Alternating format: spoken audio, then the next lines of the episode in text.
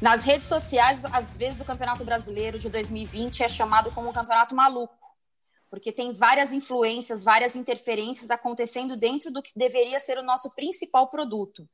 Principalmente nesse ano de pandemia, em que os times têm ficado cada vez mais desfalcados, com jogadores contaminados, também tem um número de lesões, né, depois de quatro meses de paralisação do futebol, e mesmo assim acho que tecnicamente o campeonato tem demonstrado alguns pontos interessantes, positivos para a gente observar. Para a gente falar dessa sequência do retorno do Campeonato Brasileiro 2020, ainda com jogos atrasados praticamente na tabela toda, fazendo uma comparação com o ano passado, lembrando também que essa semana tem a segunda, a segunda rodada das quartas de final da Copa do Brasil e eliminatórias para a Copa do Mundo de 2022. O futebol brasileiro, especificamente o Campeonato Brasileiro, é o tema do Rodada Tripla, de número 40, 57, perdão, desse dia 16 de novembro de 2020. Hoje, Amanda Kestelman está no chinelinho de férias. Eu sou Ana Thaís Matos, estou com Bárbara Coelho e temos convidados ilustres. Com a gente hoje, Conrado Santana, comentarista do Sport TV, do Premier do Grupo Globo, e Arnaldo Ribeiro, a quem eu trouxe só para poder discordar. Tradição. Prazer Tudo bem, aqui. meninos? Prazer, Conrado, Aninha, Bárbara, todos vocês, companheiros, companheiras, queridos. É uma honra participar aqui do Rodada. Eu acompanho sempre, sou ouvinte assíduo e estou aqui pronto para discordâncias de todo uhum. gênero e número e grau. Estamos aqui prontos, apostos. Conrado, meu amigo, parceiro querido, uhum. sabe que eu só te chamei porque eu gosto de você, né? Porque alguns homens a gente não deixa falar aqui nesse podcast, não. e erradas, erradas não estão, né? Grande prazer, como disse o Arnaldo, não, não conheço pessoalmente, né? Prazer falar com ele e vocês, né? Que já acompanho e admiro tanto, tanto a Bárbara, né, que vi lá no Sport TV apresentando, tá aí voando cada vez mais, e você, como já disse, parceira, sempre me dando uma força, é uma grande honra estar aqui com vocês.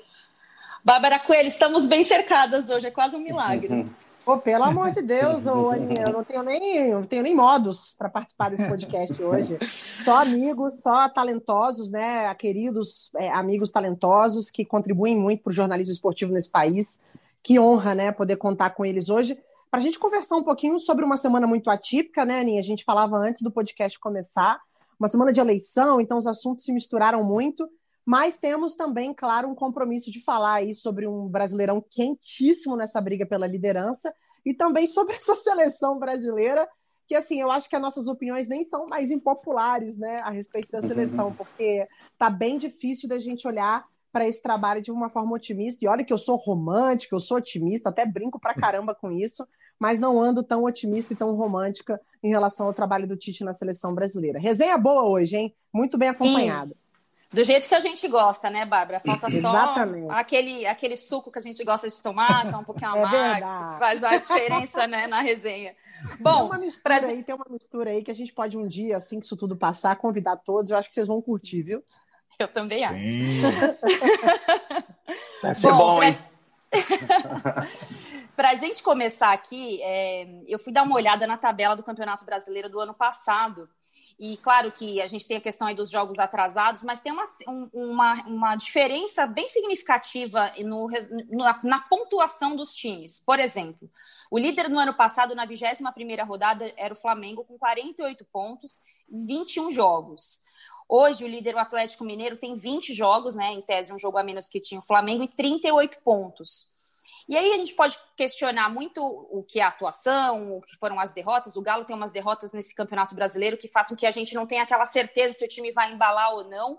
Para a gente começar esse papo, ô Bárbara, o que, que você pode me dizer em relação à liderança do Brasileiro 2020 nesse momento, comparando um pouco com o que foi o ano passado? É, eu vejo um equilíbrio muito grande esse ano, eu acho que isso é uma unanimidade. Muita gente traz essa, essa, esse, esse equilíbrio por um descrédito em relação ao trabalho que acontece no Flamengo. Eu tenho um meio do caminho para essa discussão. Eu acho que existe sim um trabalho no Flamengo muito diferente do ano passado, mas eu acho também que por conta da soberania do Flamengo do ano passado, principalmente no, no segundo turno, né, da metade do ano para frente, os clubes também se mexeram. E a gente está vendo aí o trabalho do Atlético Mineiro.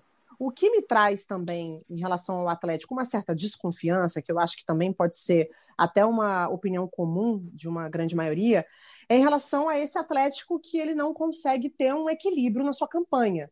Ele tem jogos que ele arrebenta, que vai muito bem, tem jogos que ele mostra uma intensidade, um estilo de jogo que até faz com que a gente fique ali olhando, vidrado para aquela partida, mas também fica, como ficou há pouco tempo, quatro jogos sem vencer.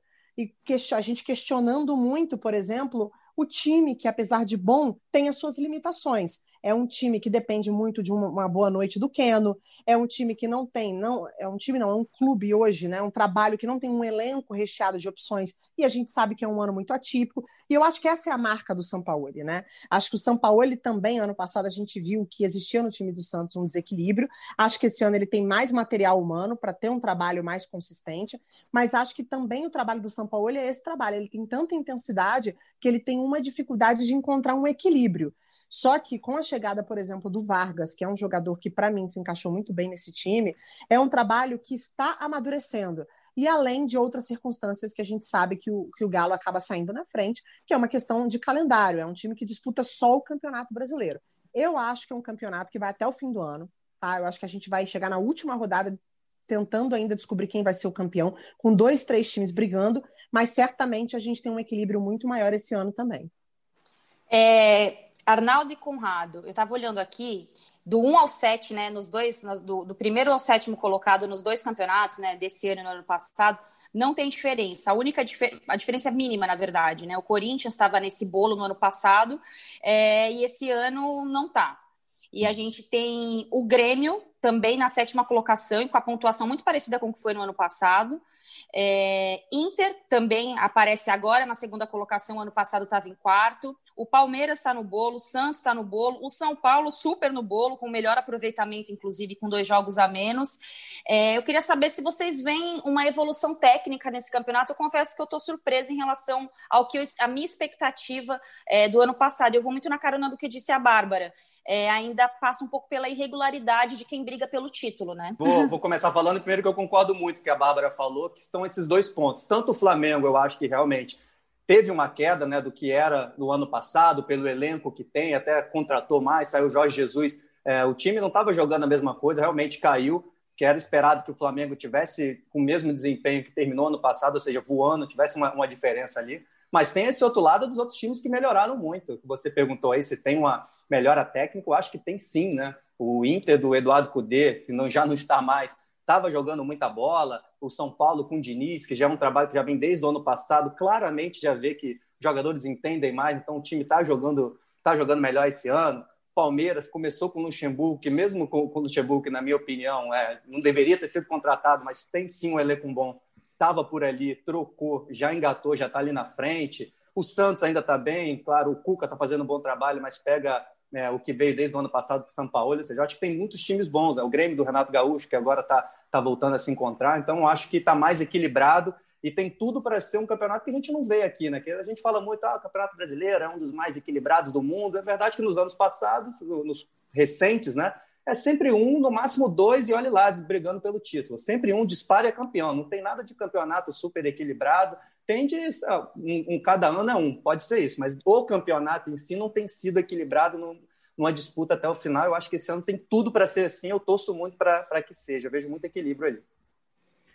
Bom, eu aqui, queridos, eu, você sabe que eu tenho o estigma do favoritaço, né? Isso me colou de uma forma indesejada ao longo Inclusive, vai estar na manchete do nosso podcast, saiba disso, tá? Jura só te chamei para. Óbvio, só te é, chamei então, para isso. E, então, Ana, eu tenho que. Qual que é essa questão? Mentira. Eu tenho que apontar favorito antes de começar Não. o campeonato, né? E apontar antes de começar o Brasileirão é sempre um exercício de futurologia, mas o Brasileirão te dá algumas bases para você apontar os favoritos.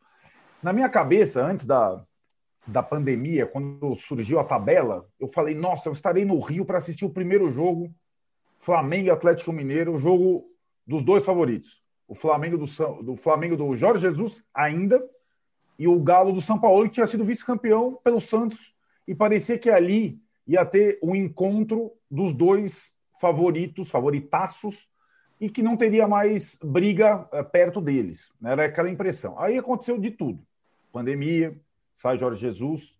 Tem o primeiro jogo com os portões vazios, o Atlético ganha no Maracanã, né? Um jogo importante. Aliás, o Atlético já ganhou os dois confrontos com o Flamengo.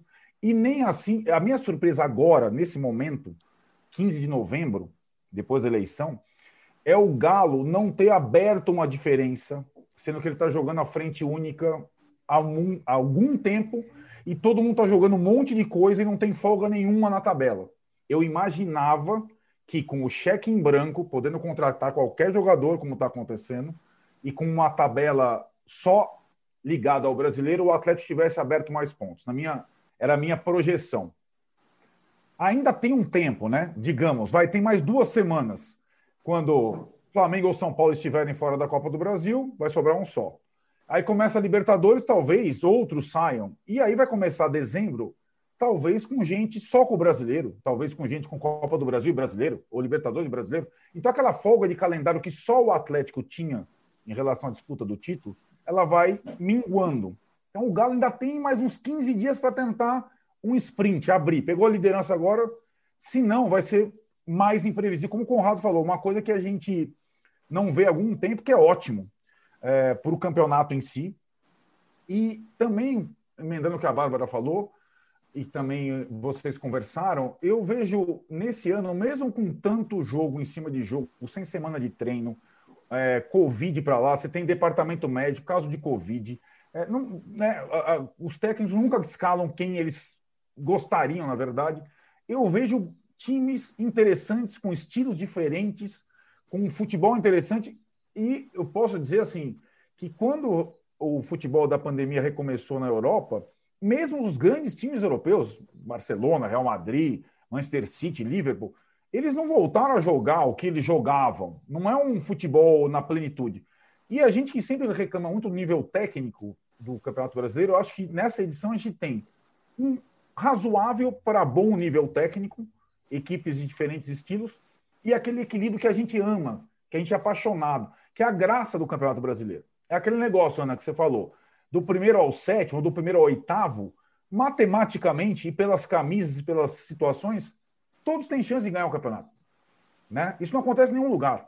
Nem na Inglaterra, que é mais, que é mais é, digamos, equilibrado, tem mais postulantes. Então, eu, eu acho esse Brasileirão é, bem acima da expectativa que eu tinha. Ainda tem alguns ingredientes legais também, a questão dos técnicos estrangeiros, diferentes estilos, é, técnicos novos, brasileiros também, muita coisa nova. É, eu, eu, assim, me surpreendi, ainda tem mais da metade, ou porque tem jogo atrasado aí, mas nessa toada eu não arrisco apontar mais ninguém como favorito. Vocês não vão arrancar isso de mim. Tem forceps aqui. Você sabe que eu participei de algumas dessas votações, né? Recentemente, agora, quando virou o turno, quando eu estava para virar o turno, o Galindo fez uma matéria, acho que para o Esporte Espetacular ou para o Globo Esporte, que ele estava fazendo um balanço mesmo sobre o primeiro turno e tinha que apontar os favoritos ao título, né? É, não existia Rogério Ceni no Flamengo ainda. E eu seguia apostando no Flamengo, pela questão do elenco, porque o time perde jogador por Covid, perde por lesão, perde por convocação e continua tendo uma estrutura muito boa. E agora descobriu na base um monte de jogador que funciona também. Então, assim. É pensando em brasileiro por pontos corridos, não tem como você é, tirar essa possibilidade de cima de, de, do Flamengo especificamente, pelo menos para mim, comparando com a instabilidade que a gente citou aqui de alguns times. Eu, vocês foram falando, eu fui anotando algumas coisas aqui para a gente poder debater, é, e o, o que me chamou a atenção foi uma, uma frase da Bárbara sobre o Atlético Mineiro, né? Sobre a instabilidade do Atlético Mineiro. E aí cruza um pouco com o que vocês falaram em relação às contratações, né? A expectativa em relação às contratações do Galo, que é um time com uma folha salarial alta. Mas comparando com o Flamengo, o tipo de contratação me parece diferente. O Flamengo foi buscar no ano passado jogadores com não só com experiência, mas com uma cancha diferente, uma pegada diferente para o time bater campeão. Era aquele, aquele era o pensamento principalmente no, quando chega o Jorge Jesus, né? Pablo Mari, é, o próprio Rafinha. Acho que foram acertos assim. É, diferente do que tem sido o uhum. Atlético. O Atlético foi apostar muito em jogadores das margens. Então, assim, o que não quer um jogador que não era, nunca foi protagonista, não foi protagonista no Palmeiras, apesar de ser um ótimo jogador. O próprio Vargas, que acabou de ser contratado. Não pode dizer que o Vargas brilhou no Grêmio, por exemplo. Ele foi um bom jogador. É, os laterais são os mais craques do time, para mim, pelo menos, né? O Arana e o Guga ali, principalmente o Arana. Não foi buscar nenhum zagueiro, zagueiro, apesar de ter contratado o Alonso, que é um bom jogador, o Zarate. Enfim, foram contratações diferentes do perfil do que foi do Flamengo no ano passado. Isso, de alguma forma, tem um impacto para essa instabilidade que o Atlético tem e que o Flamengo não tinha no ano passado? Conrado? Ah, eu acho que com certeza. Isso é, é, é bom ser dito. Claro que contratou muita gente, gente no estilo dele, que isso faz diferença. Até um paralelo que eu sempre faço com o Diniz. Não, o Diniz não contratou ninguém, né? Mas depois a gente fala disso. Ah, é... o Arnaldo gosta desse assunto. É, é bom. Depois a gente fala um pouquinho disso. É, e, e, não tem nenhum grande craque. Não foi igual pegou o Gabigol, o Bruno Henrique. Você pegar o time do 1 ao 11 do Atlético, quem que vai entrar com certeza de titular no, no, no Flamengo? Pode ter alguns. Você citou aí o Arana. Às vezes o Felipe Luiz já está mais, mais velho, mais cansado. Enfim, o, o, Alonso eu acho muito bom e muito diferenciado, principalmente com o estilo do, do Sampaoli, que ele tem um passe muito bom. Assim, são bons jogadores, mas ele também não contratou nenhum craque, nenhuma estrela. Foi lá buscar o Pedro para ficar no, no, banco, possivelmente, enfim. E tem o estilo de jogo do Sampaoli, que a gente tem que lembrar, que é algo muito diferente. Os jogadores não estão acostumados, não é algo que da noite para o dia é, vai ficar bom. Já tem alguns jogos bons, mas é normal que alguns jogos também não dê, não dê certo. Né? São coisas que, se você pegar, por exemplo, um Hever, já estava no final da carreira, ele está jogando de uma forma completamente diferente do que ele jogou a vida toda desde a base. Então, não é um algo que assim vai chegar em seis meses, vai ficar perfeito, não vai oscilar. Vai oscilar sim. Eu acho que além do, do time não ser assim tão bom, apesar dele ter contratado bastante, ter melhorado o time, o time é bom, mas também não é, nossa, que maravilha, dá para equiparar com o Flamengo. E é uma forma de jogar muito diferente, que vai ter oscilação, vai ter vezes, vai ter jogos que os jogadores vão, vão vacilar ali, não vão lembrar exatamente o que tem que fazer e vão acabar errando. Então, acho que é normal essa oscilação do Galo, tá ali na liderança. Eu esperava estar tá brigando ali, o que eu esperava era o Flamengo um pouquinho mais na frente. O Flamengo bobeou, está na liderança. Bárbara? Então, eu acho que o Conrado deu a senha. É, o Sampaoli, o que, que ele faz? Né? Ele reformula o time do Galo com jogadores que têm características que atendem o estilo de jogo dele. Então, assim, ele traz, por exemplo, o Guilherme Arana, que é um lateral construtor, é um lateral que ajuda na, na construção de jogadas. Não à toa, o Galo joga muito pelo lado esquerdo, né? Porque o Arana vai muito bem nessa posição. Trouxe um zagueiro, ele precisava de um zagueiro que sabe sair jogando, que tem um bom passo, um zagueiro seguro, não um zagueiro apenas um zagueiro físico, ou um zagueiro que trouxesse, desse a ele uma proteção, mas um zagueiro que conseguisse jogar numa linha alta, que conseguisse jogar com um time mais compactado. Então, assim, sem falar é, é na questão do goleiro, né, que é uma posição que para o São Paulo é fundamental, porque o goleiro participa do jogo o tempo todo. E aí, se você olhar até para as saídas desse time, alguns jogadores que não combinam muito com esse estilo do São Paulo não fazem mais parte dos planos. O Patrick deixou o Atlético Mineiro, a gente pode falar também de jogadores que eram muito utilizados, Fábio o Santos. Pares, o Fábio Santos, o Ricardo Oliveira, o de Santo. Então, assim, é, é, você quando você olha para o São Paulo, ele pega a realidade que é a do Atlético Mineiro, que chegou um investidor né, que, que poderia contribuir para uma reformulação de elenco, ele pega esse trabalho e fala: olha, então eu venho, eu venho, mas se vocês conseguirem dar para mim o material humano que eu preciso para trabalhar. É. Eu não vejo o São Paulo hoje, isso é uma marca dele, isso poucos treinadores conquistam. E eu acho que o São Paulo ele conquistou, que é uma identidade muito própria de eu trabalho assim, amigo. Ou eu trabalho com isso aqui na mão, ou eu não vou conseguir fazer nada. E eu acho que o Atlético Mineiro juntou a fome com a vontade de comer. E eu acho que por isso que casa. E eu, eu acredito também que o trabalho do Flamengo ano passado foi um trabalho muito atípico. Eu não consigo ver nenhum time reproduzindo o que o Flamengo fez no ano passado. E eu até brinquei esse domingo no Esporte Espetacular em relação aos, aos, aos sucessores do Jorge Jesus. O sarrafo ficou muito alto ali. Porque, na realidade, foi um time campeão, e eu falo isso assim, falo isso desde o ano passado, do meio do ano a gente ficou falando que o Flamengo jogou mais de 80 jogos, não. O time campeão começou a jogar no meio do ano. Os principais jogadores desse time campeão entraram no meio do ano. E aí a gente está falando de Pablo Mari, de Gerson, de Rafinha, de Felipe Luiz, é muita gente. E assim, jogadores gabaritados, jogadores de Copa do Mundo, jogadores que já vestiram a camisa da seleção. É, é muita, é, é muita qualidade que chega ao mesmo tempo na mão de um treinador muito bom também. Então, assim, existe uma diferença muito grande mas eu acho que a maior marca, o maior mérito desse, desse Jorge Sampaoli é isso. Ele trabalha do jeito que ele acredita que ele tem que trabalhar e ele conseguiu iniciar um trabalho com jogadores que entregam para ele o que ele precisa. O Arnaldo, é, não tem. É, né, é, bem claro o perfil diferente do Sampaoli em relação ao Jorge Jesus. Eu não digo nem só do campo e bola, né? Mas o que ele pensa em relação a jogadores.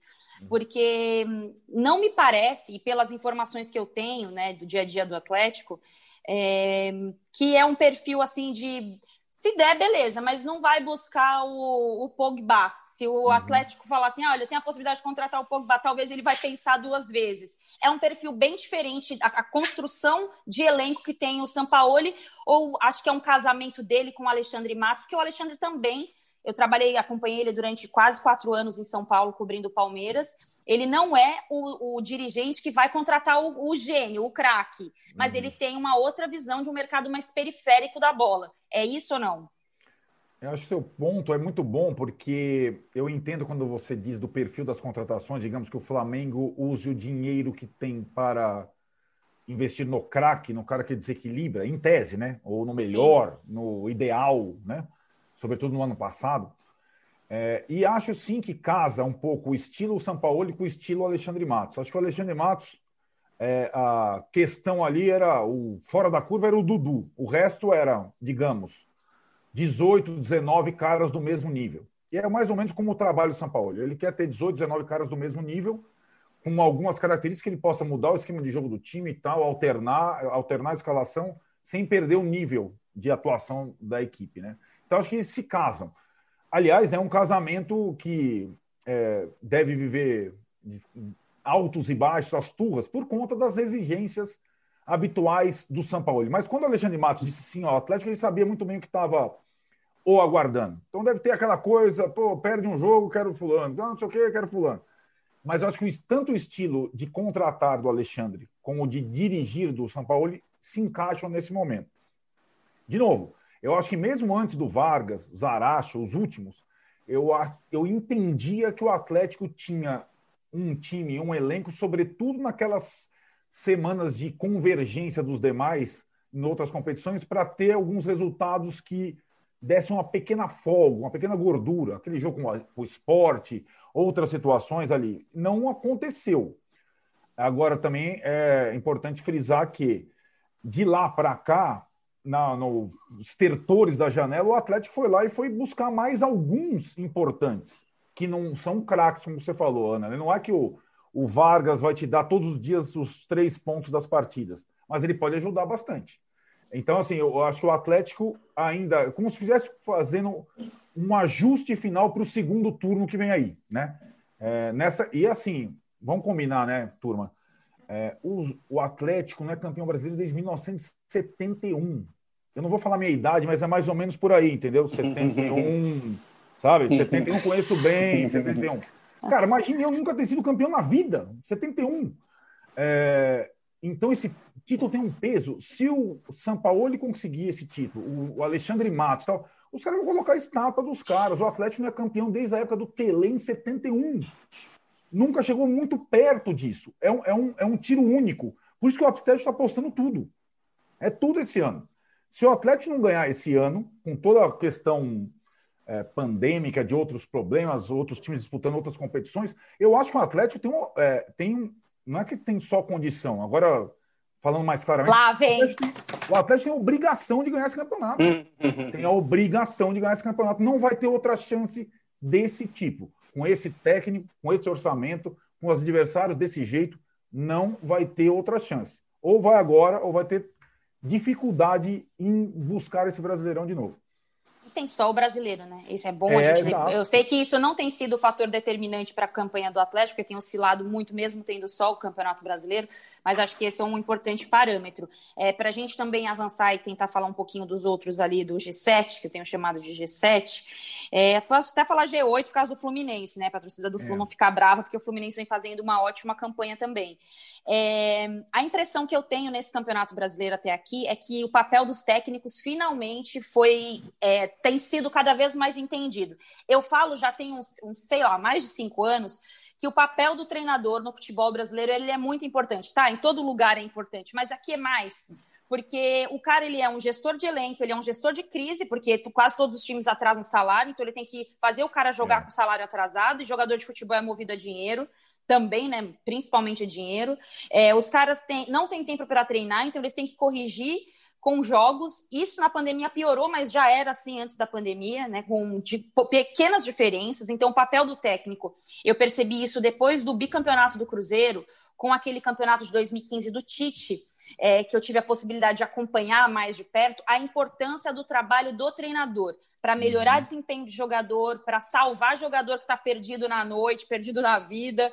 Enfim, é, eu queria que vocês falassem um pouco como é que vocês têm visto. É, vou inverter a ordem agora, Arnaldo, começar com você. O papel dos treinadores nesse campeonato brasileiro. A gente tem os gringos, a gente tem um espanhol que já foi embora, o catalão, né? A gente tem o Rogério Ceni que sai do Fortaleza com um trabalho incrível e vai para o Flamengo, e tem o uhum. Fernando Diniz que vive ali entre o céu e o inferno, mas acho que eles estão contribuindo muito para melhor para esse momento técnico do Campeonato Brasileiro. O que, que você acha? Sem dúvida, tem muito trabalho autoral, muita assinatura, né? Assinaturas diferentes, algumas com a, cada um com a sua caligrafia, com, o seu, com a sua especificidade. Eu acho que o intercâmbio, digamos, forçado desde o ano passado é muito benéfico. Você, o, o brasileiro treinador, que se sentiu motivado, incomodado depois do efeito Jesus Sampaoli, acho que está ganhando. É, vários, até técnico da Série B, como o Lisca Doido, dando entrevista recente, falando, cara, o, a importância desses caras, o negócio do sarrafo alto que vocês falaram, foi tão importante para todos que trabalham com futebol, treinadores se motivarem, buscarem novos elementos, novas alternativas, é, enfim, eu acho que sim, é um campeonato com assinatura dos treinadores. É tão curioso isso, né? É, porque nós no futebol brasileiro, salvo raríssimas exceções históricas, a gente ficou acostumados com grandes times, mas chamando os grandes times pelos principais jogadores. Exemplo, Flamengo do Zico, né? Grêmio do Renato. Tem algumas exceções, São Paulo do Tele. Você até você, pô, é uma, essa é uma exceção, São Paulo do Tele. Você pega ali na. É, hoje em dia, até pela escassez de craques no Brasil, e não é só no Brasil, craque mesmo, craque. A gente vai discutir no finalzinho a seleção brasileira, craque mesmo, tem poucos. Então a gente fica muito Flamengo do Domenech ou Flamengo do Rogério? Galo do São Paulo, São Paulo do Diniz, né? A gente chama os times atuais pelo nome dos técnicos. Né? É, Muito agora, bom, Arnaldo. Muito bom, já deu, deu a manchete aí do, do Rodada Tripla, obrigada. Mas não é isso, a gente, eu, eu, é, assim, na hora que a gente vai escrever, twittar, postar, a gente coloca o nome do time e o nome do técnico, porque eu acho que é a marca atual do futebol brasileiro, mesmo que o treinador não seja brasileiro. Então, eu acho que esse Campeonato Brasileiro é muito autoral mesmo em relação aos treinadores. É uma competição particular. É, você tem lá o, o ranking dos times, o G8, como você falou, Ana, e também você pode fazer o ranking dos treinadores nesse, nesse balaio todo. Talvez seja o campeonato brasileiro mais autoral dos últimos tempos. O Bárbara Coelho, é o brasileiro de quem até agora, hein?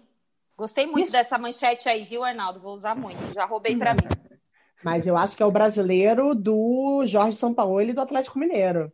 Acho que é o brasileiro do dele, cara, até agora, porque é o cara que mostra pra gente mais coisas diferentes dentro de um jogo só é o que mais abusa nas substituições, é o cara que mais muda, né? Não à toa, não sei vocês, mas quando ele geralmente faz duas substituições ao mesmo tempo, que ele faz muitas, é, eu olho e falo, lá vem. Lá vem ele tirar zagueiro e, e, e, recuar um volante, meter um atacante. Lá vem ele colocar mais um, mais um, tirar o lateral e colocar de zagueiro e meter um outro lateral, que nem lateral de origem é. Então, assim, eu gosto muito é aquele é a brincadeira que eu costumo fazer, né, Ana, quando eu gosto de, de, de tentar é, mostrar o, o, meu estilo favorito. É aquele ingresso que você quer pagar para ver. Eu acho que o Atlético Mineiro do Jorge São Paulo é o ingresso que você quer pagar para ver.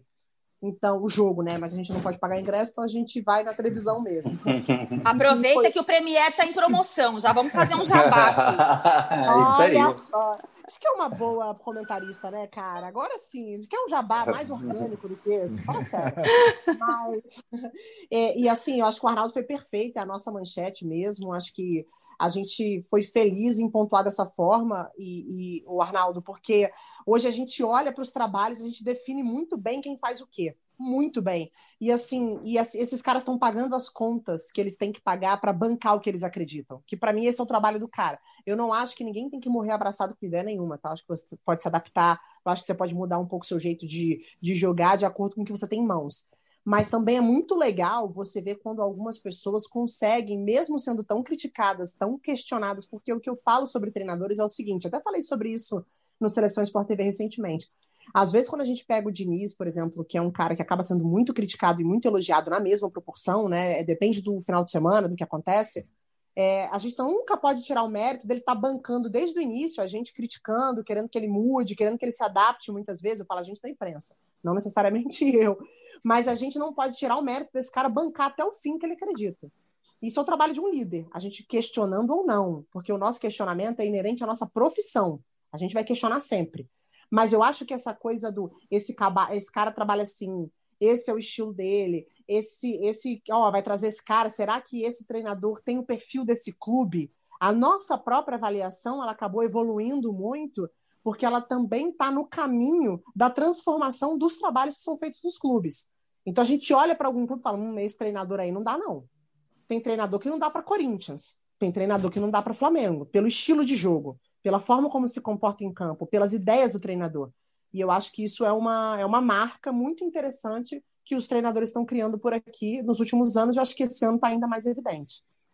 Conrado, é, Bárbara falou sobre o Diniz, é, e ninguém tem mais marcas, mais assinaturas nos últimos anos do que o Fernando, né? Acho que a gente pega aí desde o Aldax, passagem pelo Fluminense, Atlético Paranaense, é, até essa chegada dele ao São Paulo. Acho que ninguém foi mais taxado no futebol brasileiro do que o Diniz. Ame ou odeie, né? Do 8 ao 80, com pontos positivos, com pontos negativos mas se tem alguém que tem a sua assinatura bem definida e que nessa temporada até tem, sofreu algumas mutações, e eu acho isso fantástico da gente observar, e das várias cobranças que ele tem, é, por também o São Paulo viver essa época de jejum muito longo. Eu tenho uma opinião super impopular, que eu acho que hoje, no Campeonato Brasileiro, ele é o que tem jogado melhor. Melhor não quer dizer que ele é bom, mas ele é mais regular que os outros na briga pela liderança do campeonato. Qual é a sua visão sobre a assinatura do trabalho do Diniz? Cara, vamos lá, né? Falar de tudo um pouco, falou o Arnaldo também, a Bárbara. Primeiro, o Diniz, eu acho que está ali junto com o São Paulo, o melhor técnico do campeonato, porque tem essa diferença que eu já falei um pouquinho antes. O, o, o São Paulo, vamos dar um exemplo para mim que é claro do trabalho dele. Ele chegou no Atlético, tinha lá um goleiro que tinha acabado de ser contratado, que chama Rafael, que sempre foi banco do Fábio, era do Cruzeiro, grande goleiro para todo mundo. O Atlético foi lá, fez o cara brigar com o Cruzeiro, deixar de sair de uma torcida, ir para outra, uma briga. Tá, vem, Rafael, toma, temos um goleiraço para substituir o Vitor. Chegou o São Paulo e falou o quê? Ah, fizeram tudo isso? Legal, bacana, mas me dá o Everson que eu não quero o Rafael, não. E acabou. E foram buscar Eu gosto de você, você é legalzinho, mas ó. É, não é isso. É que ele falou: pro meu time tem que ser o Everson. Não vai adiantar treinar. Eu quero um cara que que domine, não é só bater bem na bola, que domine o espaço, sabe fazer uma cobertura. O Rafael não dá. Vocês brigaram tudo isso? Vou dar o de vocês. Vocês não tinham me contratado ainda, quero o Everson. Ou seja, ele foi contratando tudo do jeito dele. O Diniz não teve nada do jeito dele. Ele não contratou ninguém. A única contratação, o Luciano, que na verdade foi uma troca com o Everton. Né? Ele perdeu um jogador de velocidade e trouxe o Luciano, que era um reserva do Diego Souza. Do ano passado, ele perdeu o Anthony, que era um jogador diferenciado do lado do campo. Se livrou do Pato se livrou do é, pato. Teve isso, teve, se livrou do pato, mas também não veio ninguém, não foi assim, ah, dá o pato e me traz o Pedro, não tem isso, né? Não? Então, acho que o trabalho dele é muito bom nesse sentido, né? Ele não consegue pegar as peças que ele quer para jogar exatamente da forma que ele quer, ele foi buscar lá na base. E sobre o que a Bárbara falou, né, eu acho que, apesar dele ter uma ideia clara, você também me perguntou, ele muda. Eu vejo ele mudando, buscando uma melhora. Ele, ano passado ele jogou com Arboleda e Bruno Alves. Esse ano ele falou: ah, pô, preciso de uma saída melhor. Tentou o Léo e o moleque Diego Costa, trouxe da base. O Léo não, não deu certo, ele voltou para o Bruno Alves. Estava precisando, estava tomando muito gol, problema na transição quando perdia a bola. Ele colocou o Luan, que é um volante mais, primeiro volante mais pegador. Eu vejo ele mudando. Ano passado tinha o Antônio, jogava com pontas. Esse ano joga com dois atacantes só que as pessoas pegam muito só a saída de bola, né? Quando é o futebol, né, é muito mais que só a forma de sair jogando ali do goleiro. Então eu vejo ele mudando bastante coisa, eu vejo ele é, buscando melhorar até erros dele mesmo que ele tem, né? O São Paulo tomou já muitos gols, principalmente eu acho que o principal problema é quando perde a bola, aquela a transição defensiva, né? O voltar acaba ficando bagunçado, mas eu vejo ele mudando bastante. E sobre só para completar também que o Arnaldo falou do, dos técnicos, né? O time desse técnico, o time desse técnico, eu acho que nosso futebol como um todo, isso inclui inclusive a mídia, está numa transição tática, eu acho. Os técnicos estão melhorando, os técnicos estão mudando a sua forma de ver futebol, a gente está melhorando a forma como estuda o, o, o futebol. Então, eu acho que cada vez está ficando mais claro por causa disso também, né? Tá todo mundo passando por essa transição, os técnicos estão melhorando, a gente está entendendo melhor como funciona cada técnico, então acho que fica mais claro cada vez mais a marca pelo entendimento de todo mundo, né? Uma transição que eu vejo como positiva, que eu acho que daqui a alguns anos o futebol brasileiro vai, vai estar tá muito bem. O Arnaldo, para a gente fechar o G8 aqui, que eu quero falar rapidinho da zona de rebaixamento também, é, o Diniz, eu acho que muito da evolução do trabalho dele se dá pelas críticas muito certeiras sobre alguns problemas que tem no trabalho dele. Eu acho que ele absorve de um jeito difícil, mas ele absorve as críticas. Eu acho que ele tem uma autocrítica que os outros técnicos não têm. Tipo, por exemplo, o Renato Gaúcho. Vai? Não estou comparando a história dos dois, longe disso. Mas acho que o, o, o Fernando ele absorve e ele faz uma autocrítica melhor, embora é, a gente reconheça as dificuldades dos processos. E tem um outro time que, para mim, está ali brigando no. estava na liderança e eu tinha muita expectativa em relação ao internacional do CUDE, que eu tenho sinceras dúvidas se esse time vai se manter no G8, no próprio G8. Assim, acho que a diferença agora é como, vai, como ele vai se manter dentro dessa pontuação, porque já tem ali com a mesma pontuação do Inter o São Paulo e o Flamengo, São Paulo com três jogos a menos.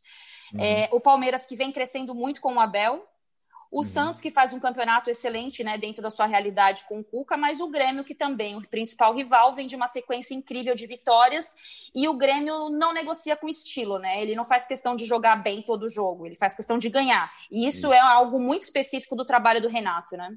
Uhum. É, acho que as respostas se cruzam aí, sobretudo antes de chegar no Diniz, no dinizismo, é, a, a a constante comparação da dupla Grenal, ela é, ela é, muito também saborosa, né?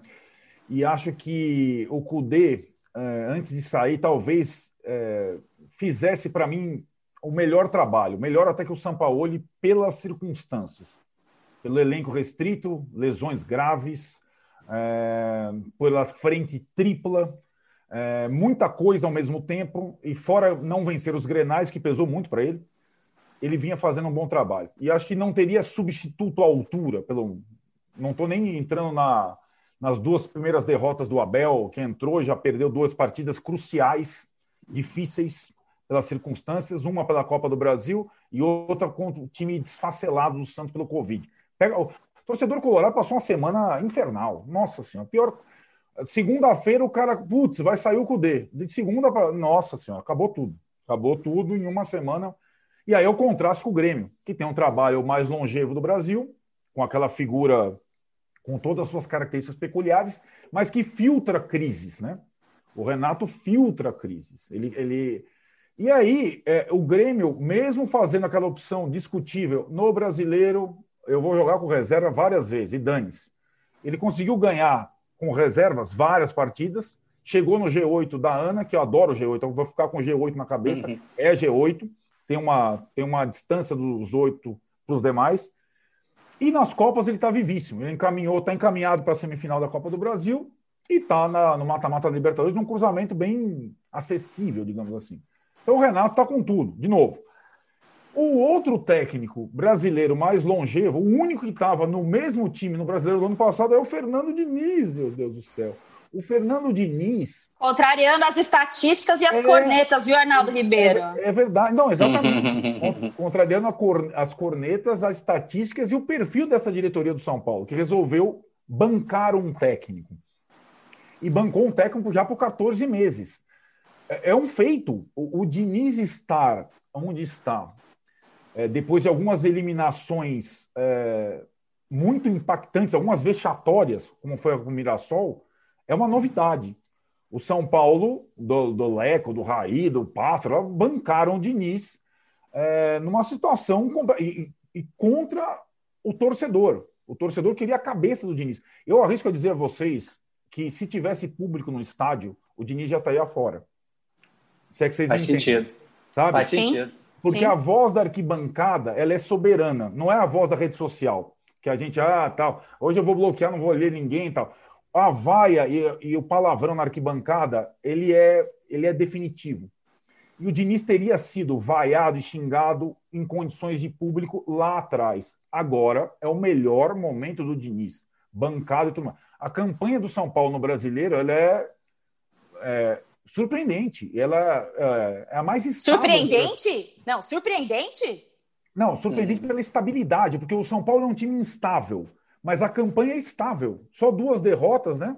Defesa Melhor defesa. Vazada, invencibilidade gigante, uma coisa maluca. Não é o dinizismo, não é o dinizismo. Porque o dinizismo é aquele biorritmo que você. Oh, tá. É o 2x1 contra o Flamengo, né? Que poderia ter sido 3 a 0 para o Flamengo no primeiro tempo e tal. É, e aí eu acho que a chave para o Diniz, eu gosto do Fernando Diniz como técnico e gosto de quem traz coisas novas. Agora, eu, eu não gosto de teimosia e convicção é, tapa-olho, tipo. E acho que muitas vezes ele se perde no excesso de convicção. O que, que eu vou, quero dizer com isso? Acabei de ouvir o Murici no Seleção Sport TV. E a voz do Murici ela é importante, porque ele é o único último técnico São Paulino respeitado pela torcida do São Paulo. Quando o Murici avaliza o, o Diniz, mesmo com comentaristas, tem uma ressonância na torcida do São Paulo impressionante. Mais que qualquer um de nós, mesmo comentaristas aqui, porque o Murici tem um simbolismo muito grande. E o, o Murici acabou de dizer o seguinte no seleção: ele não vai acertar a defesa. O Murici já se. Já se é, o, o Diniz ele vai continuar adepto a ideias, adepto à saída de jogo é, que o Conrado falou, com o Brenner e o Luciano na área do Volpe, saindo futsal na área do Volpe, como foi contra o Flamengo, com o centroavante na área do goleiro.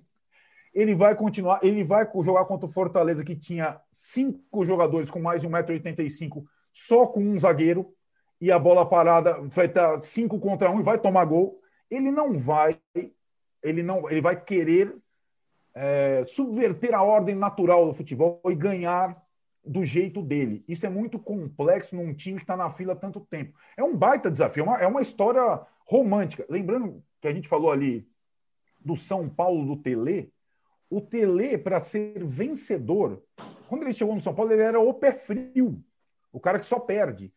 Quando ele chegou ao São Paulo, ele já estava numa situação, comparada à Copa de 82, obcecado pela vitória. E ele colocou muito jogador só para defender, para ganhar campeonato. O maior exemplo, o primeiro título do Tele no São Paulo foi o Brasileiro de 91. Faz tempo, faz tempo. Final contra o Bragantino, em Bragança Paulista. O Tele, na final, ele escalou o Zé Teodoro, lateral direito, para defender, para marcar o lado esquerdo do Bragantino e o Cafu improvisado de ponta esquerda para marcar o Gil Baiano, para tirar o 0 a 0 para ser campeão com 0 a 0 sair da fila Tele e só depois desse 0 a 0 com requinte de retranca, sendo campeão brasileiro, iniciou a glamurosa era Tele. Então, assim, o futebol é vitória, não tem como. E o Fernando Diniz precisa ganhar. O São Paulo precisa ganhar, o Fernando Diniz precisa ganhar. Às vezes, para você ganhar, você tem que contrariar um pouquinho. Ah, hoje eu vou jogar contra o Flamengo pelo empate. O empate Ô, Arnaldo. É... Eu não posso abrir mão do empate se em algum momento ele estiver à minha mão, entendeu? Isso, isso, isso não, não, não combina com nenhum treinador na história do futebol. E o Fernando Diniz, espero que esteja aprendendo com isso. Não é uma questão de é, corromper as convicções, as suas coisas, mas se adaptar às condições dos campeonatos, das situações, para ganhar um caneco. Ele precisa de um caneco. O troféu. Sabe essa canequinha aqui, ó? Ele precisa de uma canequinha. Não, mas aí eu vou, eu vou te falar uma coisa, é, e vou para a gente encerrar esse bloco, é, essa parte.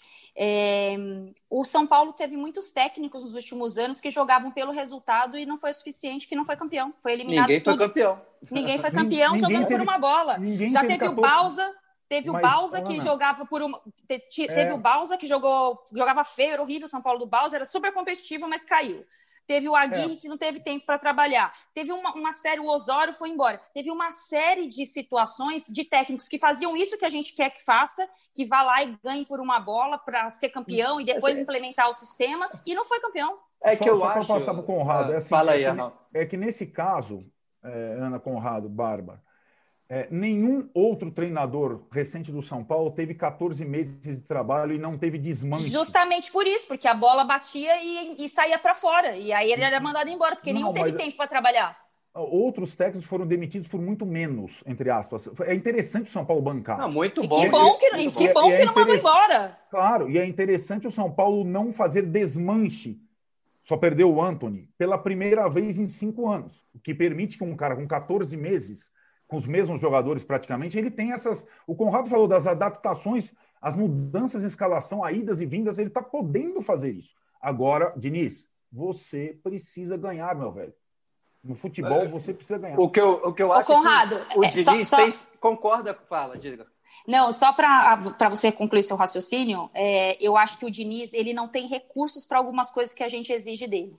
Eu acho que esse é o único ponto. Concordo. Pode concluir. E eu... Bárbara Coelho na sequência é. para a gente encerrar o, Vou... o Campeonato Brasileiro rapidinho para passar para a Bárbara. O que eu acho é que se você, se o Arnaldo falar tudo isso para o Diniz, você precisa de um caneco, você precisa isso, você precisa fazer tudo, ele vai falar assim: concordo, e eu estou fazendo tudo que eu acho que é a melhor forma para ganhar o certo, caneco, certo. entendeu? Igual você falou, ah, segura um a um. Quanto, são, quanto o Flamengo, teoricamente, ele não segurou um a um, colocou todo mundo lá na frente, roubou a bola e está com dois a um na frente. Certo. Uhum. É a uhum. forma que ele enxerga. Eu acho que a gente tem que fazer essa diferenciação. Claro, dá para discordar, acho que está errado. Mas assim, ele acha que ele está fazendo o melhor. É isso. Ele está mais tá assim. próximo assim. do caneco, né? isso. né? Assim, isso né? sobre, por exemplo. Sim, ele acha. Isso é. de, por exemplo, trazer o Luciano. Eu vou comprar uma taça e vou dar para o Diniz é, e ele vai ter é. uma taça de campeão. Aí, só para completar isso do Luciano, que ele vem buscar, eu também nunca vi ninguém fazendo isso. Mas eu acho, por exemplo, que o Luciano é um dos melhores, ele junto com o Gabriel Sara, um dos melhores jogadores de São Paulo.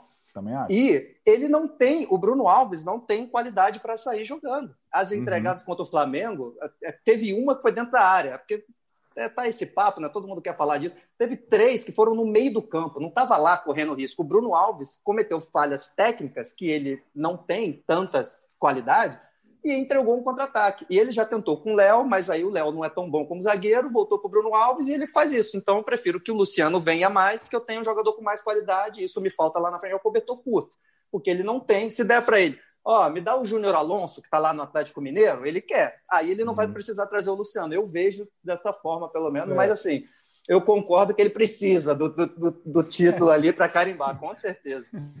Ô, Bárbara, vamos dar um título pro Fernando Diniz pro Arnaldo parar de pegar no pé dele? vamos, vamos. Pô, desde 2010, né, que a gente fala do Fernando Diniz, tá na hora da gente chancelar o Fernando Diniz. A gente vai fazer agora de Natal para ele um caneco, mandar para casa dele, lá, Diniz, toda vez, coloca atrás de você para você entrar ao vivo nos programas, que esse povo da imprensa pega no seu pé, mas a gente acredita no seu trabalho.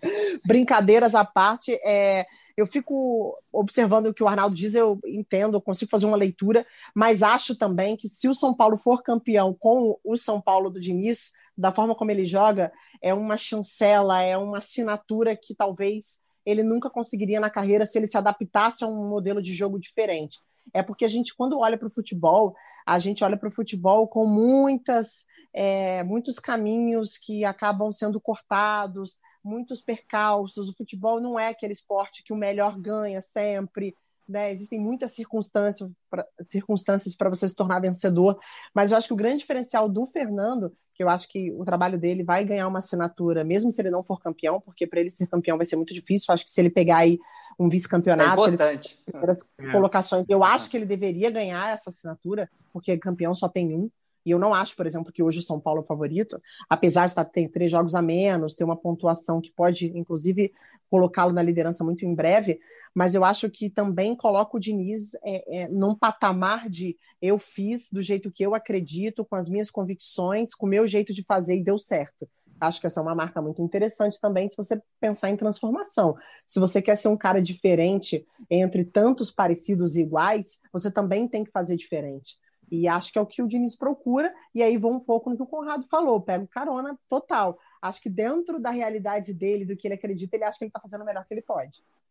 É e, e o São Paulo tem elenco para ser campeão? Eu não acho que o São Paulo é favorito é, a ser campeão. É Concordo, de nenhuma competição.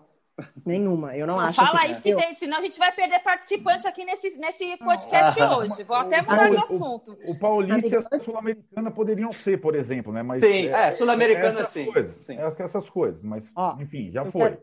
É. Eu queria dar um exemplo aqui. Eu sei que a Ana precisa trocar de assunto até pelo tempo, mas eu, eu gosto muito de dar um exemplo que a gente, às vezes, os trabalhos são interrompidos porque eles são vítimas dos próprios resultados positivos. E eu sei que não tem Verdade. nada a ver, mas eu uso o Tottenham na final da Champions.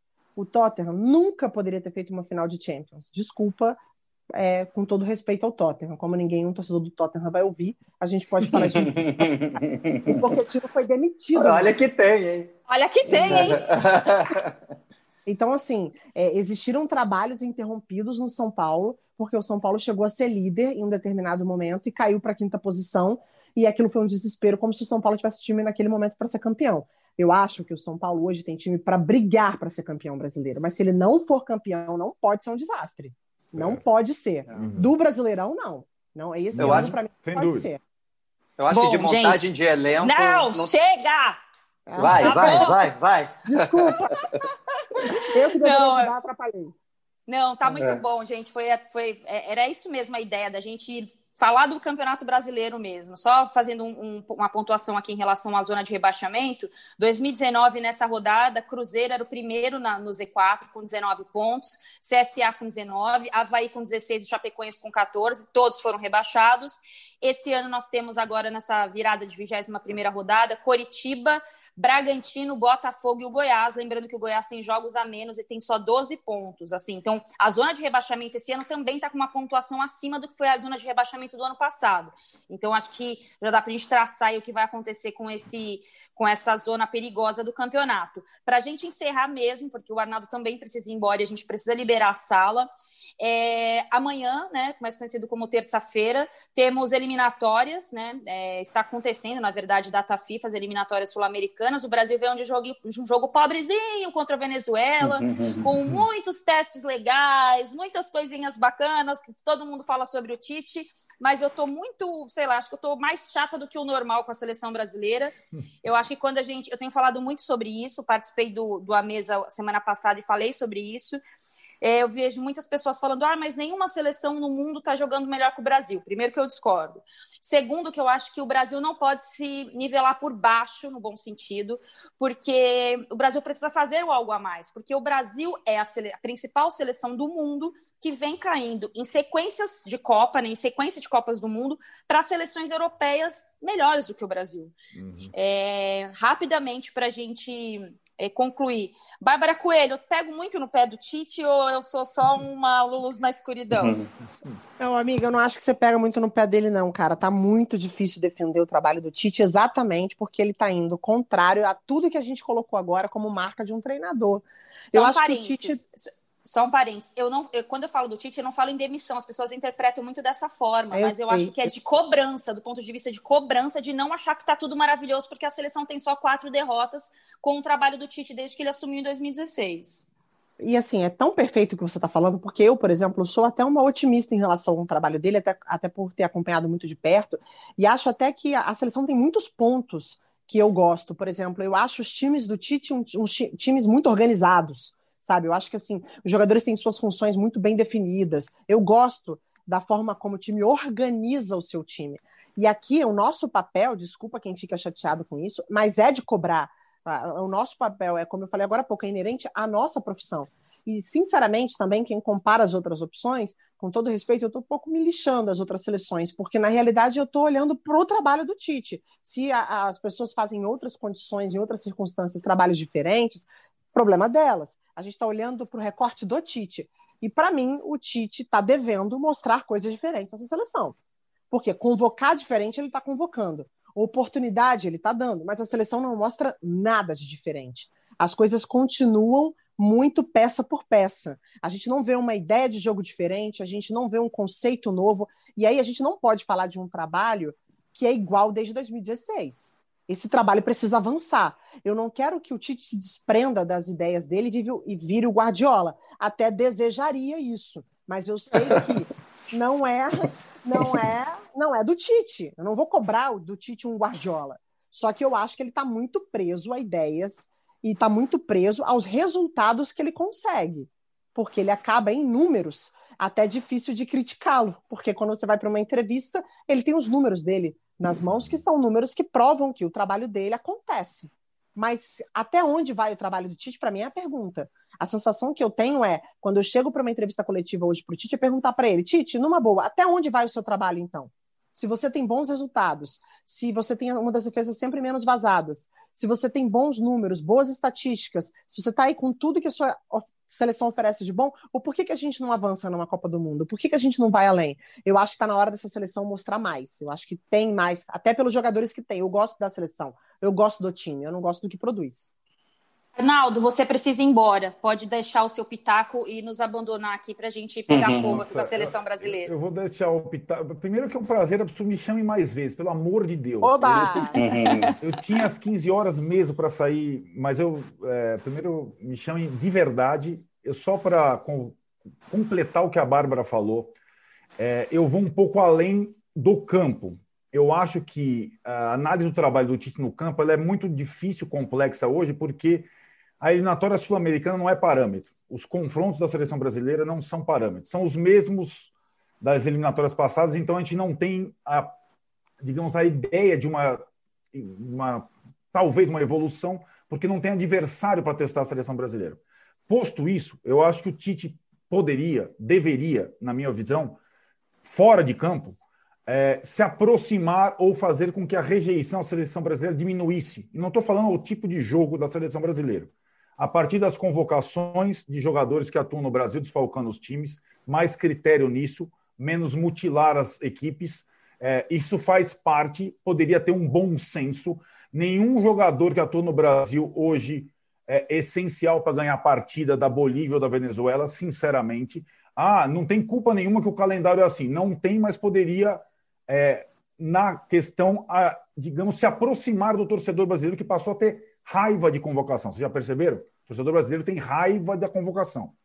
Outro detalhe que eu acho importante, a questão é, da relação com o Neymar, que também não precisa ser a mesma que era na Copa e a questão da, por exemplo, dessa última ação que é vou convocar o Neymar machucado para ficar com a gente aqui, é, é, é, é quase você é, ainda alimentar cada vez mais a Neymar dependência, em vez de você tentar uma alternativa a isso. E uma última coisa que é uma coisa boba, que não é nada contra o sujeito, pelo amor de Deus, me entendam. É, não é, é, digamos, agradável o Tite expor, tanto nos treinamentos, tanto nas coletivas, o filho dele como o principal auxiliar da seleção brasileira. Não faz o menor sentido. Pela formação que ele tem, pela ascendência que ele não faz não pega bem, não é legal para quem está assistindo, para quem está vendo. Então são coisas, são detalhes importantes extra-campo que ajudariam numa relação melhor do torcedor com a seleção brasileira. Hoje o cara tem raiva de tudo isso. Quando sai a convocação, a Ana é prova. A gente vê quando sai a convocação, meu, não, sai o nome do meu time, putz, eu quero matar. Não é assim? Aí vai cortar do cara, vou chamar o do outro time. Meu Deus do céu, é desesperador. É desesperador. Arnaldo, obrigada, viu? Sei que você precisa sair para um compromisso inadiável. Muito obrigada mesmo. E saiba que você está é, tá na nossa lista aqui de aceitáveis no Rodada Tripla. eu fico muito honrado. Eu adoro vocês. É, Conrado, prazerzaço meu. Desculpa ter te atropelado no começo. Oh, imagina, Bárbara, prazer meu. Bem, me chamem sempre, estou sempre disponível. Uhum. Obrigada, Arnaldo. Valeu, Arnaldo. Ô, Conrado, para a gente dar sequência no, no nosso papo. Meia vez de cornetar? É, exatamente. O, o, Arnaldo citou vários pontos que eu concordo muito. Eu acho que essa questão do Neymar é a que pesa mais para mim. Além de toda a leitura que eu faço desde a Copa de 2018, que é essa relação muito paternalista do Tite com o Neymar, eu acho que a seleção não desenvolveu outras lideranças muito pelo perfil que o Neymar tem, né? Questão midiática, ele é um jogador muito carismático. É, e eu acho que faltou ao Tite desenvolver esse tipo de, de relação com, com o Neymar. Assim, acho que é uma relação muito paternalista, de ele tem que fazer parte da seleção o tempo inteiro. Acho que isso. E, e tecnicamente, aí eu vou para o campo e bola, que é uma coisa que você gosta bastante. A seleção está sempre jogando em função do Neymar. Vai jogar com dois volantes para liberar um lateral para jogar como um armador, para deixar mais espaço para o Neymar. Eu acho que você também não desenvolve lideranças técnicas, né? O cara que você pode confiar em dar aquela bola no dia que o Neymar não está. E é comum o Neymar não estar, né? Nos últimos anos, inclusive, o Neymar não esteve em vários momentos importantes da seleção brasileira. Eu acho que esse é um ponto que a gente pode abordar. O segundo ponto, para mim, é em relação às há uma leitura que eu faço do trabalho do Tite, desde o Corinthians, já falei sobre isso também algumas vezes, que é a dificuldade que ele tem para romper com quem ajudou em algum momento. Eu faço sempre um paralelo com o que aconteceu no Corinthians de 2013. Ele tinha sido campeão de Libertadores e de Mundial em 2012. Vira o ano, é campeão da Recopa. É, tinha uma expectativa altíssima em relação ao time, mas ele não conseguiu é, eliminar ou melhorar aquela equipe. Ele não conseguiu limpar um pouco aquela equipe, rejuvenescer aquela equipe, que foi um trabalho feito pelo Mano Menezes em 2014. O Tite não teve o seu contrato renovado e não foi porque ele quis sair. O Corinthians não quis mais o Tite. O Corinthians fez uma campanha de rebaixamento naquele ano tinha a melhor defesa do campeonato, mas o pior ataque. O Paulo André terminava os jogos como atacante em várias partidas. E eu acho que o Tite está passando por esse mesmo processo dentro da seleção. Claro que não precisa romper com tudo, porque o trabalho de seleção ele não tem o, o tempo para o treino, né? Então, assim, não adianta ele treinar um time agora, daqui dois meses outro time. Mas eu acho que ele tem esse, esse processo de se amarrar ali com algumas convicções e não romper. Arthur, Coutinho quando não estava legal, hum, é, vários pontos, né? O que, que você acha? Vários. Não, concordo muito isso que você falou, mas vamos lá por, por partes, né? Desde do, do, da Babra e do Arnaldo. Isso aí que você falou, ele tem muito isso, é um problema dele desde o Corinthians, como você disse, para o Cássio entrar, demorou. O Júlio César teve que parar Sim. muito para o Cássio entrar. É, ele tem esse, isso é um problema dele, que é um ótimo técnico, eu já vou né, lembrar o que você falou, ninguém está pedindo para ele sair, eu acho que ele tem que continuar, o melhor técnico que a gente tem, mas essas coisas que ele, ele insiste e não larga, é, eu acho que ele tem muito que melhorar. Por exemplo, da forma de jogar. É, na última Copa, por exemplo, eu acho que ele tinha um time que, para falar rapidamente, claro, ser bem superficial, que o Daniel Alves era um armador pela direita, o Paulinho era um jogador que chegava lá na área, mas ele não tem a qualidade de tocar a bola, e aí o Daniel Alves fazia aquela armação junto com o jogador da direita. O Daniel Alves machucou e ele não sabia o que fazer. Ele colocou um outro lateral, o Fagner, o Paulinho não, não, sabia armar, e o lado direito não aconteceu, ficou todo mundo batendo no William, que ninguém conseguia jogar pelo lado direito. Enfim, é uma coisa que ele não tem muita alternativa, é um, um problema que ele tem. Sobre o Neymar, eu acho que é, essa sobre isso de ser meio paternalista, eu acho que isso pode melhorar, essa convocação de agora, acho que foi nada a ver mesmo. Se o cara não tem condição de jogar, não convoca, mas jogar para ele é normal, porque ele é um grande craque. Na minha, ele é um gênio, ele é um dos melhores Sim. do mundo, de jogadores que a gente vai ver de pouco em pouco tempo. Então é normal. Se você tem um cara assim, todos os times que o Neymar for jogar na vida vai ser assim, como é assim com o Messi, como enfim.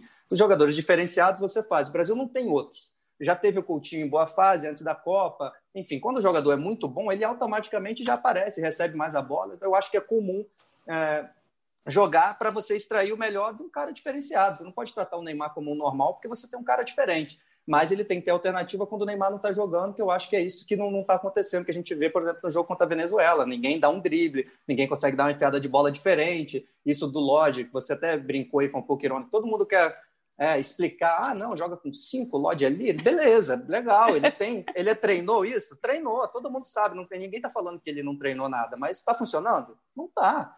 Quem é o Lodge é um lateral esquerdo, bota um cara driblador lá, o Cebolinha, você pode discordar disso. Então, eu acho que isso da, da Neymar dependência é meio normal, porque o cara é muito bom, ele é muito diferente. Eu acho que tem mesmo que fazer um time pro Neymar ser diferente. Só que você, claro, tem que ter alternativa para quando o Neymar não estiver jogando. Bárbara, hoje eu vi um, uma matéria, não lembro se foi no Globo ou no UOL, que era assim, ah, é, onde estão os meias, né? Falando sobre os meias da seleção brasileira. Aí eu fiquei pensando assim, falei, cara, eu vou pensar os times que eu gosto de assistir, time mesmo, né? Não comparando trabalhos, mas o Liverpool que é um time que eu gosto de ver, que eu gosto de assistir, é, não tem um meia, um super meia. É, muito pelo contrário, né? Depende muito mais dos laterais, dos, dos, meias de uma outra função, né? Se fala muito do Fabinho, como o Tite nunca conseguiu aproveitá-lo tão bem na seleção brasileira. Mas eu acho que cada vez a gente escolhe um, um, uma desculpa para justificar os nossos fracassos. Eu não estou falando só do trabalho do Tite, né? Porque ele fez uma Copa América legal, com alguns jogos bem complicados ali. O jogo que a gente, eu trabalhei em Porto Alegre contra o Paraguai, eu nunca me esqueço a dificuldade que teve para fazer aquele jogo. É, enfim, é, tem desculpa, a gente tem algumas limitações. O que poderia ser feito diferente, Bárbara? Como que você vê assim esse processo de evolução? Porque eu vejo muita gente falando, ai, o foco é a Copa do Mundo. Gente, mas até a Copa do Mundo a gente tem que mostrar pelo menos alguma coisinha de diferente, alguma variaçãozinha a gente tem que mostrar. O que, que você tem visto? Minha grande implicância, você sabe até qual é, que é o posicionamento do Firmino. Sim. É grande implicância. E eu já falei isso pro Tite, eu falo isso em todos os programas, e assim, é para mim um problema. Você até mexe no jeito da seleção jogar um pouco a movimentação do Firmino, mas o Firmino contra a Venezuela foi muito parecido com o Firmino que joga na seleção. O Firmino é um cara que pode ser esse meio-campo, pode ser uma alternativa para esse meio-campo hoje, sem uma peça e uma referência que a gente gostaria de ter. Esse, essa pessoa ou uma dessas pessoas, a gente depositou muito no Arthur, muito nos últimos anos. Só que o Arthur nem no Barcelona conseguiu ser esse cara, porque o Arthur, o Arthur ele é o segundo homem de meio de campo e a gente esperava muito que ele fosse aquele jogador que olhasse para frente, olhasse para o campo e tomasse as decisões e passasse muito por ele a construção de jogo, até porque o Coutinho é um, jogador de meio de campo que teria essa função, mas o Arthur tem um passe muito refinado, só que o Arthur ele é um cara que eu gosto, tá? Lembro que semana passada até discordei do Rafa quando lá, o Arthur não ajuda de seleção e tudo, mas o Arthur se tornou um jogador comum. Um jogador que até protege muito bem a bola, gira bem o corpo, é, é, até consegue confundir um pouco a defesa, né? Às vezes você tenta dar o bote no Arthur, você fica na conversa, você fala sozinho, porque o Arthur, o Arthur ele tem essa característica né, de proteger muito a bola bem, mas ele é um cara que toca muito pro lado, é um cara que não tem chegada na área. Então, assim, eu acho que o Firmino é o cara que saindo mais da área, ele é um cara que pode contribuir nesse, nessa formação de jogo. Eu faria, eu, Bárbara, a seleção completa, com todo mundo à disposição. Eu meto Jesus de centroavante, eu coloco o Firmino atrás do Jesus, eu coloco o Neymar lá na esquerda ou com liberdade para flutuar, porque é assim que o Neymar gosta de jogar, podendo jogar por dentro também, bota o Richarlison lá na direita. Essa é a minha seleção. Mas eu fico falando sozinha. E você estava falando de meio campo, por exemplo, tem um cara hoje no mundo que se destaca para mim, um, um, único, assim, com nessa posição, que você olha e fala, pô, esse jogador é demais, é pica, é o De Bruyne. Assim, é. para mim é o cara hoje do mundo. Né? Então, é que joga na mão, que joga com um cara que precisa muito de um jogador dessa posição, com umas características muito peculiares do De Bruyne. Então, assim, é muito difícil apontar o que pode ser feito, mas existem coisas que estão meio que na cara, tão, tão, são um pouco mais óbvias que eu, pelo menos, testaria, entendeu, Ana? Não tem uma fórmula Sim. mágica, nem a receita do bolo. Só que eu acho que é, é, é até, pô, você tem, se você vai levar o Everton Ribeiro, o Everton Ribeiro tem que jogar como ele joga no Flamengo, que é pela direita e jogando mais no ataque do que se você colocar ele numa posição que ele fica desconfortável. Então, eu acho que tem algumas coisas que você pode tentar fazer, pelo menos. Ô, Conrado, é, carona do que disse a Bárbara, ela lembrou do De Bruyne, eu vou te dar dois, dois assuntos também que eu gostaria de ouvi-lo. É, eu vi muito essa questão dos dois volantes, e eu gosto de chamar de volante, tá? Não, eu sei que é antigo, uhum. que as uhum. pessoas não gostam, mas eu, eu gosto de falar volante.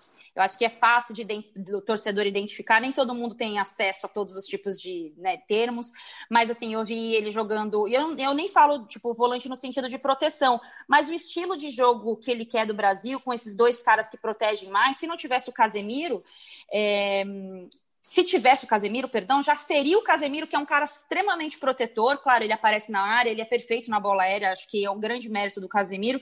Mas tem muito esse trabalho desses dois volantes mais é, protetores, vamos dizer assim, do que um cara que joga mais, né? tipo, eu, eu não gosto muito de usar essa comparação, porque eu acho que até é, é incoerente com o Tite, que é falar do Gerson, mas para o nosso público no geral, assim, mais ou menos o que o cara faz, que é um condutor de área a área, um cara que passeia mais com a bola. A seleção não precisa, não tem jogado muito com esse cara, não tem optado muito por esse cara, muito pela movimentação dos quatro da frente.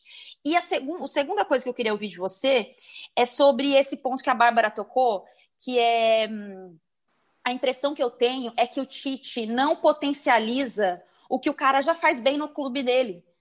Porque se a seleção tem pouco tempo para treinar, por que, que você vai inventar a roda de fazer o cara jogar na esquerda se ele joga bem na direita e você não tem tempo para fazer ele amadurecer dentro daquela função? Como que você vê esses dois pontos para a gente encerrar a seleção brasileira? É. Vamos lá. O primeiro, eu acho que essa posição o Brasil não tem um cara bom o Arthur, por exemplo, a, Bárbara falou, ah, o Arthur se tornou.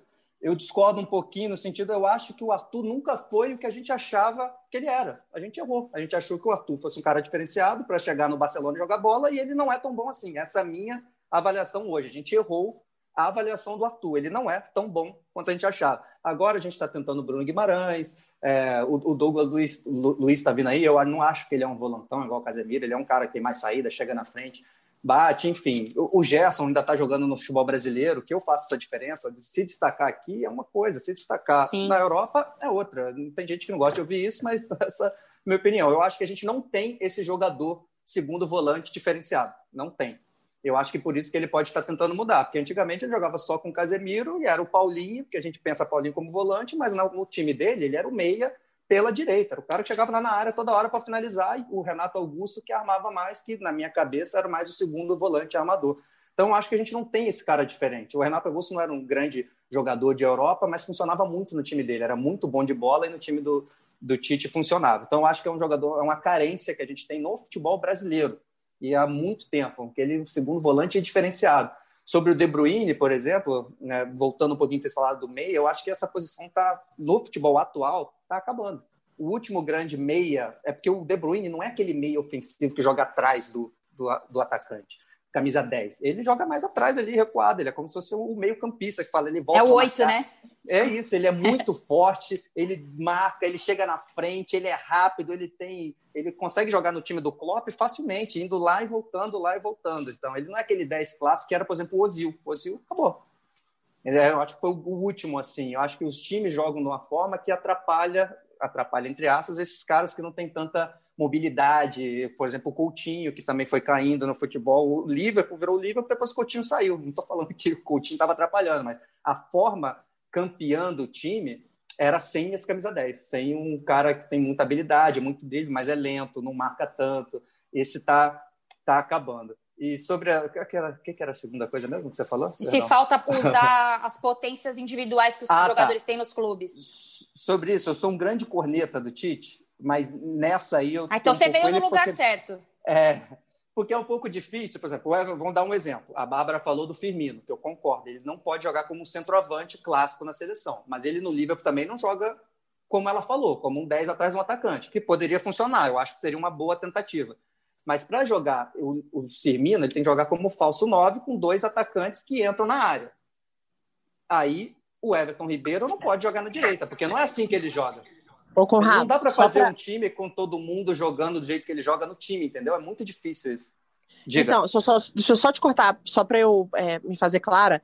É, a questão ah. do Firmino, eu sei que ele não joga assim, né? Ele não joga atrás, ele joga exatamente falso 9. Mas para mim, se ele jogar atrás do Jesus, ele pode se aproximar mais da forma como ele Concordo. joga no Liverpool do que como ele, entendeu? Só para só pontuar. Sim, não, não, continuar, eu... desculpa.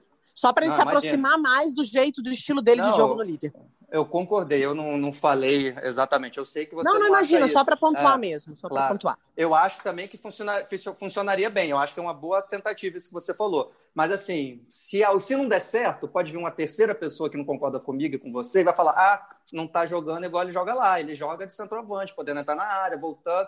Entendeu? O Everton Ribeiro não ia poder jogar assim porque ele não é um cara atacante. Entendeu? É difícil você montar um time para todo mundo jogar como joga no, no, no, clube. Eu acho que um ou outro dá para você né, tentar fazer isso. Por exemplo, o Firmino, eu acho que claramente está precisando. Ele não é centroavante. Mas, por exemplo, o Everton Ribeiro, ele pode jogar por dentro. Não é só porque no Flamengo ele joga na direita, que aí então, se o Richarlison estiver bem pela direita, não pode jogar Richarlison e Everton Ribeiro. Isso eu discordo um pouquinho, que é difícil na seleção. E voltando lá no Arnaldo, ele já saiu, infelizmente, mas vou ter que discordar dele. É, isso da convocação eu sou totalmente contra. Eu acho que ele tem que convocar quem é melhor para a seleção. Ele não tem tempo para treinar. Se ele for convocar para alegrar os outros, ele vai ser demitido já já. E aí imagina os jogadores que vão deixar de ter chance aqui no Brasil. Pô, é, é, muito cruel, entendeu? Eu acho que o que tem que ser feito é melhorar o calendário. Aí o Tite convoca quem ele quiser. É isso, gente. Só fazendo um parênteses, né? A França campeã do mundo, os jogadores, o, o, o vários jogadores que não estavam brilhantes nos seus clubes, respectivos clubes, fizeram uma Copa do Mundo incrível pela forma como o time, o técnico tinha um controle muito grande sobre os seus jogadores, né? Também teve atacante na França que terminou a Copa sem fazer gols e não foi massacrado como foi o nosso Gabriel Jesus, né? Quero vou, vou deixar no ar. É, exatamente. É. Rapidamente aqui, gente. Copa do Brasil, rodada agora, segunda rodada, né? Na verdade, os jogos da volta das quartas de final.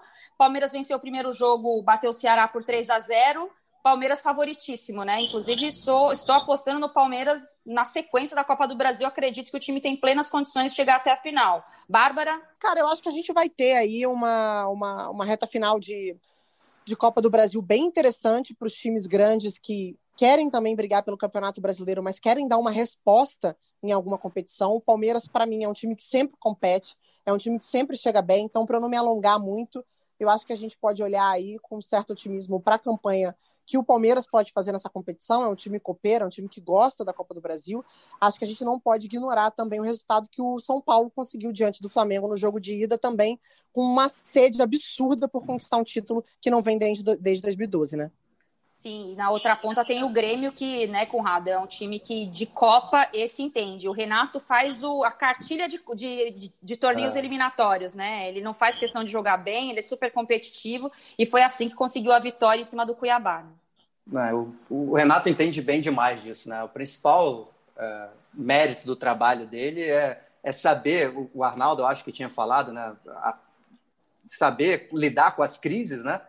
E também pensar nisso nas Copas, né? Nos times, ele chega muito forte. Eu acho que ele, acho que ele foi até um pouco massacrado exageradamente recentemente, porque estava com muitos desfalques o time dele. Eu acho que esse é um. Eu ia falar um pouquinho isso antes, eu esqueci. É legal a gente falar dos técnicos, né? Evolução tática, cada vez mais falar do jogo, mas a gente não pode esquecer da parte técnica, a parte do jogador. Se o cara tá sem Jeromel e sem Kahneman, a zaga dele é muito mais difícil ele não tomar gol. Isso é muito. Não é só botar lá o David Braz e um garoto da base que vai ficar igual porque o técnico é bom. Não tem milagre isso. Então, acho que ele teve muitos desfalques ali que estava é, atrapalhando. Agora o Grêmio está jogando bem com a volta de todos esses caras e o Jean-Pierre voltou. Não é milagre, porque ele não tinha um meia. Ele não tinha o cara ali que organiza. O Jean-Pierre vai mudar o time dele. Não, não tem milagre. A gente não pode esquecer sempre também da parte técnica. O jogador tem que ter o cara lá para resolver. Então, acho que o Grêmio vem forte. Como você disse, o Palmeiras está no lado da chave muito bom, ainda mais que o Inter já deu uma tropeçada no, contra o América. Se passar o América, então, tanto na Copa do Brasil quanto na Libertadores, né? O Palmeiras vem forte. É isso. Bom, gente, só quero dizer que foi o nosso maior episódio da temporada 2020-2021 do Rodada Tripla. Falamos mais que tudo nessa vida. É, Conrado, obrigada. Não, Mas... obrigada pela participação, por ter aceito aí bater papo com a gente, para a gente entender e falar um pouco desse campeonato, que eu acho que é esse tipo de conversa que faz com que a gente evolua em relação ao nosso pensamento e também as cobranças que a gente faz, né? Porque bem ou mal é a gente que está com a cara no vídeo ali, dia sim, dia também, cobrando e falando dos treinadores, né? E do, do, e do futebol. Então, obrigada aí, viu, amigo?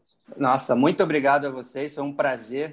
Você sabe, né? Eu adoro falar de bola. Desculpa se eu me alonguei muito algumas vezes. Eu gosto de falar de bola e, e vocês falam mesmo de, do que está acontecendo, sem aquela, ah, porque sei lá o quê, aí o técnico falou aquilo. Não, falar de bola mesmo. É, foi um grande prazer. Sempre que precisarem, estou aqui. Sucesso cada vez mais para vocês. Bárbara Coelho, saudades. Muitas. Beijo, obrigada por tudo. Conrado, deitou. Muito obrigada é, pelo seu pela sua companhia aqui e parabéns pelo seu trabalho. Muito bom contar com você e um beijão pro Arnaldo também, né? Não tá nos ouvindo, mas depois ele vai ouvir e merece muito, que é um uhum. parceiro, um cara extremamente talentoso. E a gente se vê semana que vem, então, amiga. Tudo certo. É isso. Ou em algum lugar por aí, né, Bárbara Coelho? Um beijo a todos. um beijo a todos. É, agradecendo agradecendo, nada, dando os créditos do nosso programa, né, do nosso episódio, mandando um beijão pro Arnaldo, agradecendo, claro, a participação dele. Esse podcast tem a produção da nossa Bárbara Mendonça, a edição é do Bruno Mesquita e do Maurício Mota, a coordenação é do Rafael Barros e a gerência é do André Amaral.